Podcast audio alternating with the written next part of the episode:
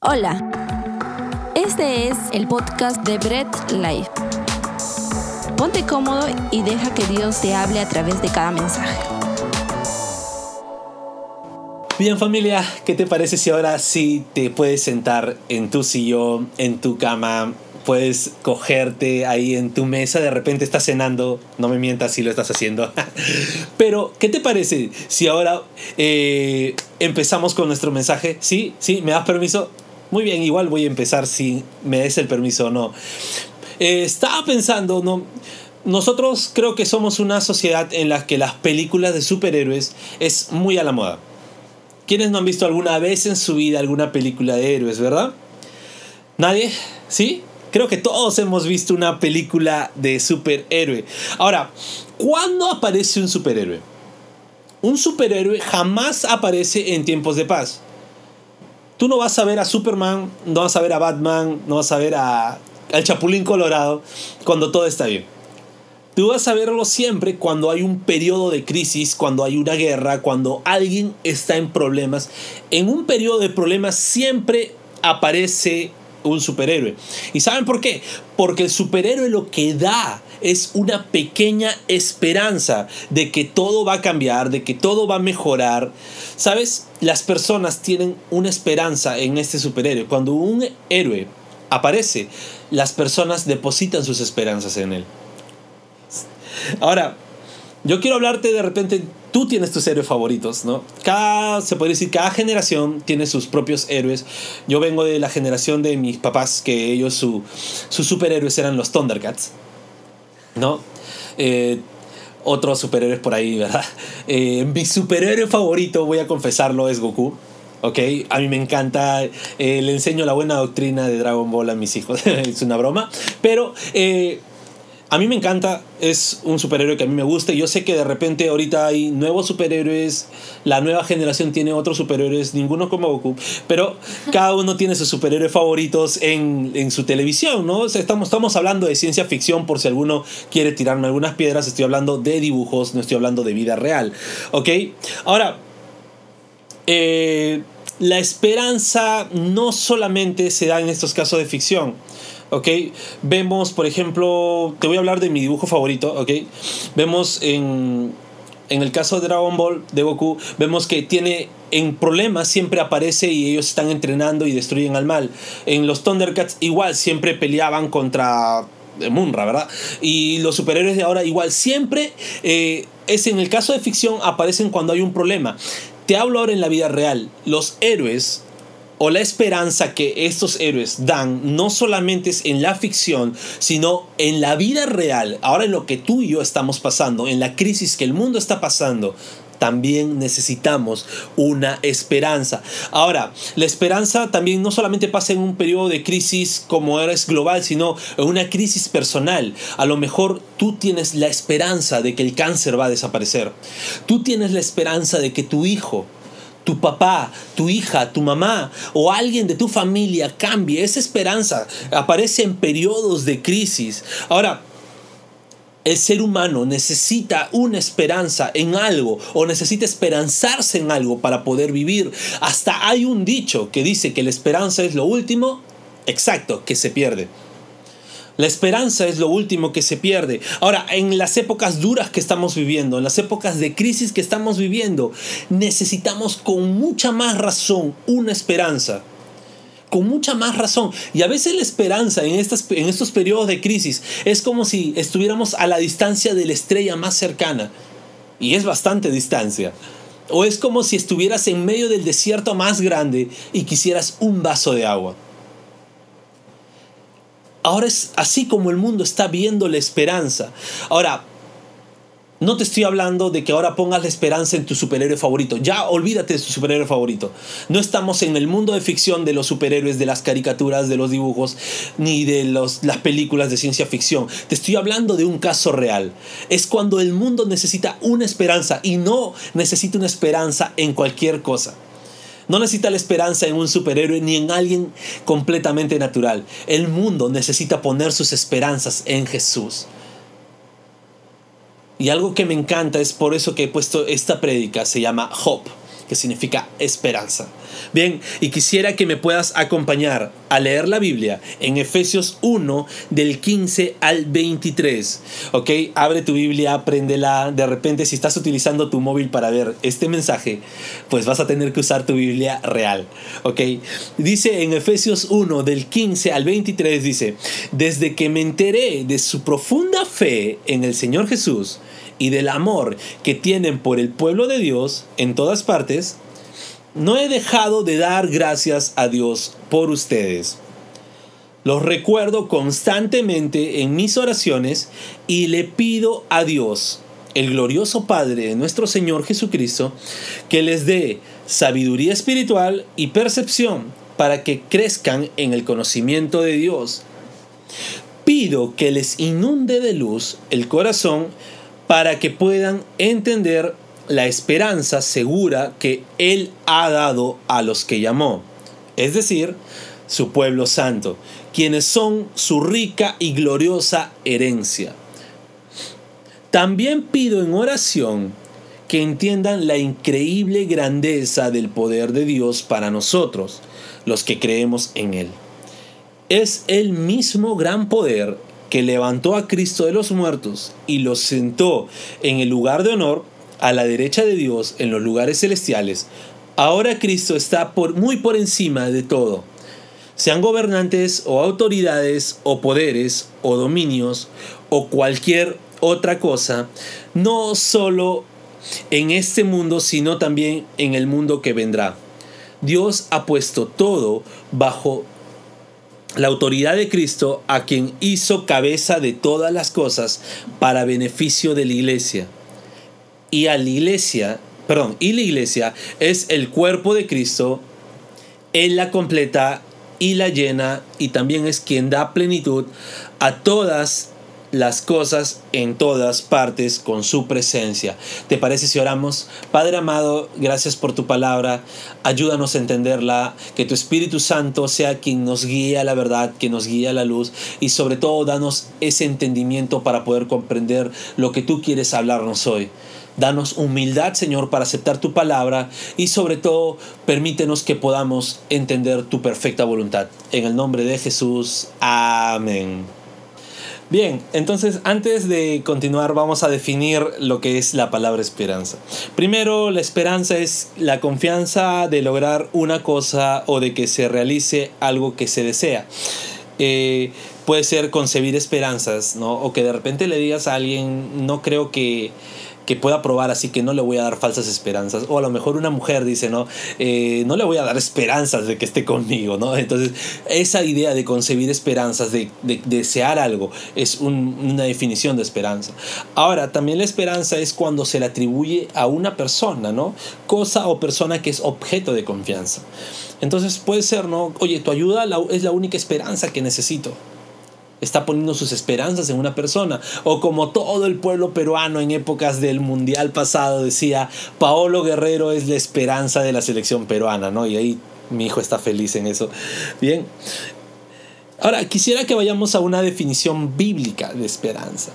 Eh, los vocablos, sustantivos, verbos significan confianza de esta palabra esperanza significa en confianza, expectativa, seguridad, deseo expectante, pero, pero, pero, pero, pero, no hacia cualquier persona.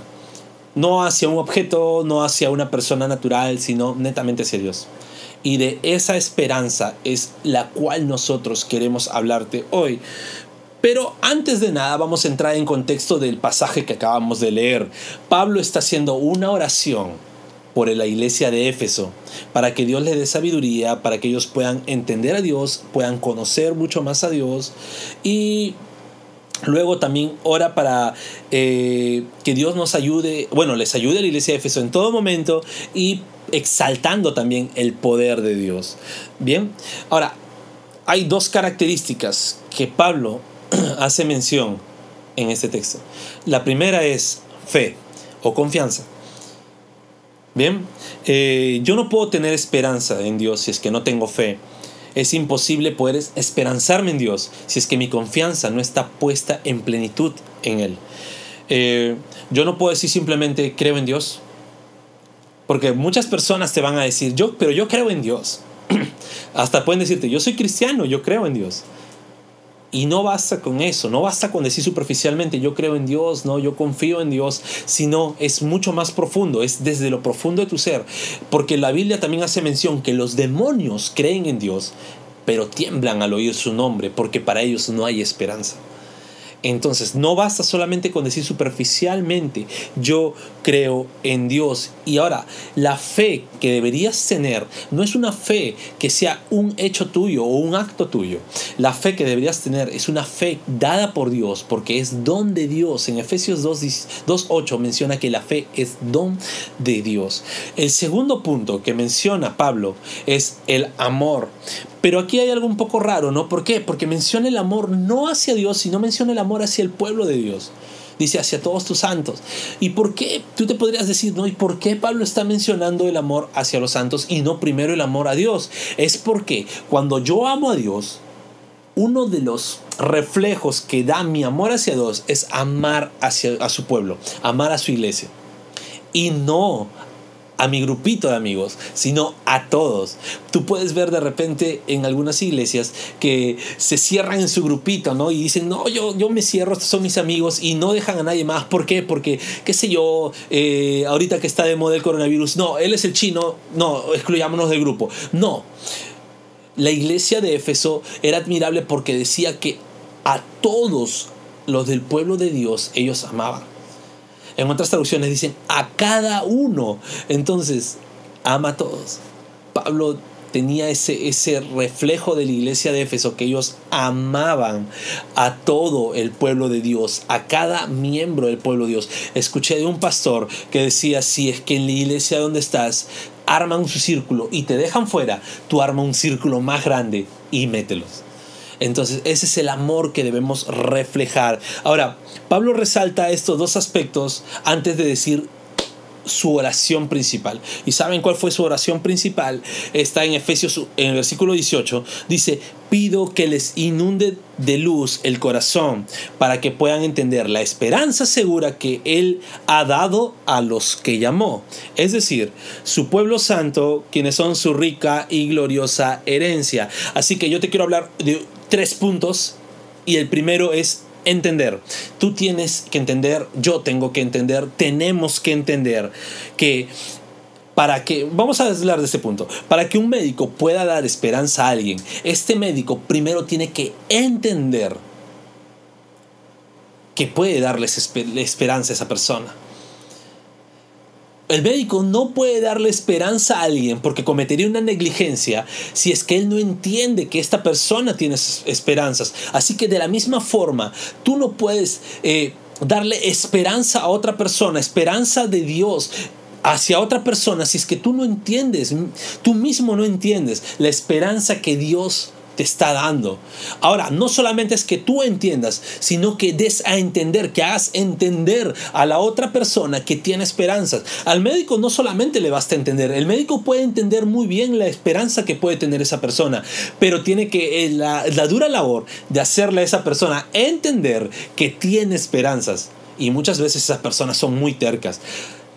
Asimismo, nosotros no solamente nos cuesta entender, sino también que tenemos que saber dar a entender la esperanza que Jesús nos da. Ahora, tú no puedes ver la esperanza con ojos humanos. ¿Sabes por qué? Porque es Dios quien te da la esperanza. No es que tú generas la esperanza, es Dios quien te da esa esperanza. Así que no puedes verla a través de ojos humanos porque no la vas a entender. Tú tienes que ver la esperanza y tratar de entender la esperanza desde la postura de Dios. Y tú tienes que entender la esperanza que Dios te da.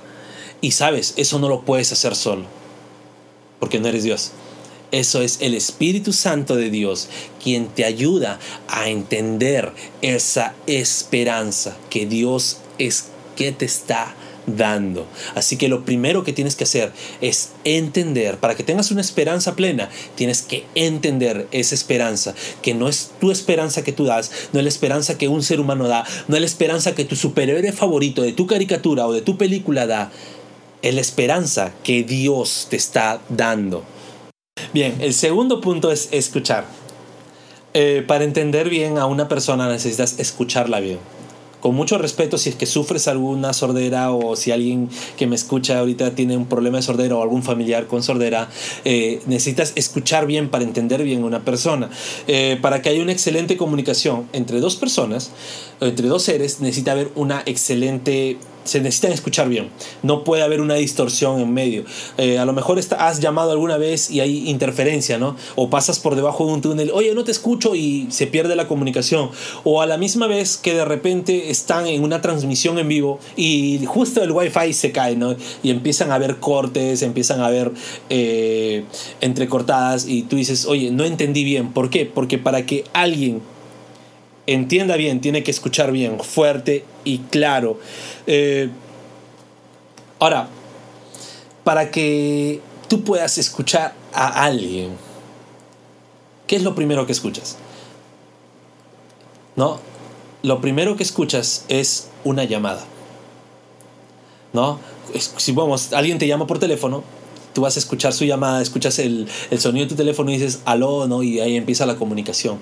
De la misma forma, es Dios quien te ya la llamada.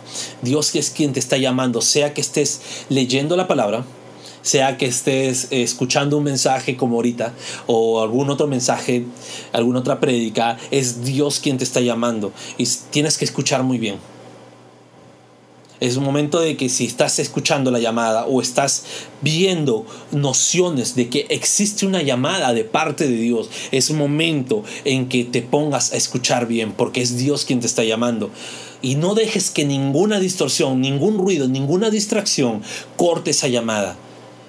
Presta tus oídos muy atentos a Dios porque ya no es una llamada de alguien, es la llamada que te puede dar la esperanza que estás buscando en este momento.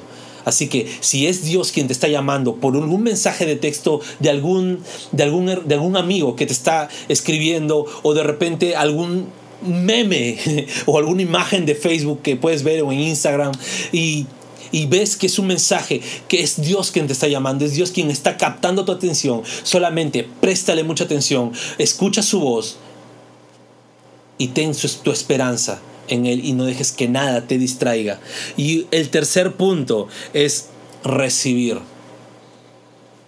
Y yo quiero preguntarte, ¿te gustaría recibir una herencia? Creo que en estos momentos a todos nos gustaría recibir una herencia. Creo que en estos momentos es cuando todos quisieran tener a un tío o una tía millonario que esté dejando su herencia y poder decir, sí, esa herencia es mía, yo quiero esa herencia, yo necesito esa herencia. Creo que todos ahorita estaríamos felices. Eh, ¿Por qué? Porque todo el mundo quiere vivir tranquilo, ¿no? Todo el mundo quiere vivir tranquilo y creo que una herencia en estos momentos sería eh, pase para ello, ¿no? Una, una herencia puede aliviarte la vida, una herencia puede pagar tus deudas, una herencia puede comprarte una casa mucho más bonita, mucho más grande, en un muy buen lugar, ¿no? Puede asegurar tu futuro. Y sabes, en ese llamado que Dios te está haciendo, en ese llamado que Dios te hizo, eh, Dios quiere hacerte heredero. Es Dios quien quiere hacerte heredero de sus riquezas. Y ahora, a lo mejor incluso hasta muchos hijos de Dios, muchos cristianos dicen, ya, yo ya soy cristiano, yo ya voy mucho tiempo a la iglesia, yo ya deposito mi fe y he dado buenos frutos de ser cristiano, ¿no? Eh, ¿Dónde está el oro? ¿Dónde está la plata? ¿Dónde están mis millones? Dicen algunos. Valga la redundancia, por ahí si han escuchado esa frase. Eh, Sabes, todas esas cosas tienen su tiempo todas esas cosas tienen un tiempo de vida, tienen un tiempo de que se van a acabar el oro se contamina, la plata se destruye y cuando estés muerto, físicamente, eso no te lo vas a llevar. Sin embargo, Dios te quiere hacer herencia, eh, te quiere ser heredero de algo mucho más grande. Y la herencia que Dios te promete es la salvación. Y no una salvación cualquiera, sino una salvación a través de Jesús, quien es la esperanza de este, de este mundo. Cuando en este capítulo dice, para que ustedes puedan entender la esperanza segura que Él les ha dado, no te está esperanzando en algo natural, en algo de este mundo, te está esperanzando en algo sobrenatural, en algo eterno. Y esa esperanza no va a ser todo el tiempo que vivas, esa esperanza va a ser hasta que mueras. Mueres acá físicamente y tienes una vida eterna llena de esperanza en Jesús, porque esa es la herencia a la cual Dios está llamando. Y mira, yo quiero decirte algo.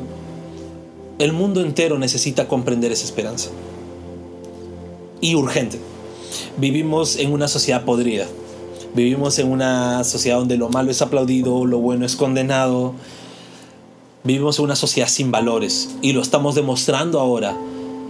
Cuando necesitamos demostrar nuestros valores son cuando más los perdemos, desacatando la ley, golpeando nuestras autoridades y con muchas otras de muchas otras formas. La sociedad está perdida y tenemos que ser conscientes de esa realidad y tenemos que ser conscientes que nuestra esperanza debe ser Jesús. Porque el mundo necesita esa esperanza, el mundo entero necesita a Cristo como su única fuente de esperanza.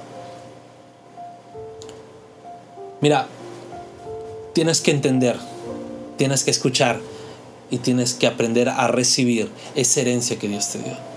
Escucha el llamado de Dios. Escucha con atención.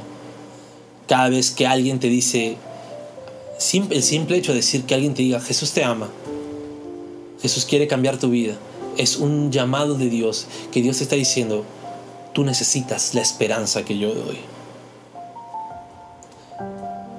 Y déjame decirte algo, esta esperanza se refleja en una cruz. Esta esperanza se refleja en la cruz del Calvario, en la cruz donde Cristo murió, pero también en la cruz donde Jesús venció a la muerte. Y por eso podemos decir que Él es nuestra esperanza. Si escuchas por primera vez este mensaje, déjame decirte algo, eh, necesitas a Jesús. Necesitas a Jesús, necesitas a Jesús en tu vida transformándote. Los cristianos no somos perfectos. Si alguien te ha dicho que ser cristiano es ser perfecto, te está mintiendo y huye de él. Los cristianos no somos perfectos, pero sí tenemos a un Dios perfecto. Y ese Dios perfecto es quien te quiere dar esa esperanza. Solamente pon tu confianza en Él, y pide que Él te dé esa fe para que tú puedas amarlo con todo tu corazón, con toda tu alma, con toda tu mente, con todas tus fuerzas. Y vamos a estar orando por ti. Y si eres de la iglesia o eres cristiano, estás escuchando este mensaje, comparte el mensaje de esperanza que es Jesús. ¿Qué te parece si oramos y decimos, Padre amado, gracias te damos por tu palabra y Dios, que esta palabra sea sellada en los corazones de todas las personas que han escuchado y puedan entender que tú estás llamando, puedan escuchar tu llamado y puedan recibir esa herencia que es la esperanza en Jesús. Tú eres el Dios Todopoderoso y sabemos que tu palabra jamás regresa vacía. En tu nombre santo, en el nombre de Jesús. Amén y amén. Mira, déjame decirte algo. Si por primera vez escuchas eh, este mensaje y no sabes que es una iglesia, pues esta es una iglesia. Virtual, pero lo es. Y queremos decirte algo. Ponte en contacto con nosotros. Escríbenos por inbox a nuestras redes. Escríbenos por inbox a, por mensaje directo al Instagram o inbox al Facebook, ¿no? Estamos en el Facebook como Bread Life, en el Instagram como arroba Bread Life Family o en nuestro canal de YouTube, Bread Life, puedes escribirnos. Queremos, nos vamos a poner en contacto contigo y desde ya vamos a estar orando por ti. Dios te bendiga. Nos vemos en nuestro próximo domingo online. Gracias por escuchar el mensaje de hoy y no olvides compartirlo. Síguenos en nuestras redes sociales, Instagram, arroba Bread Life Family, Facebook Bread Life.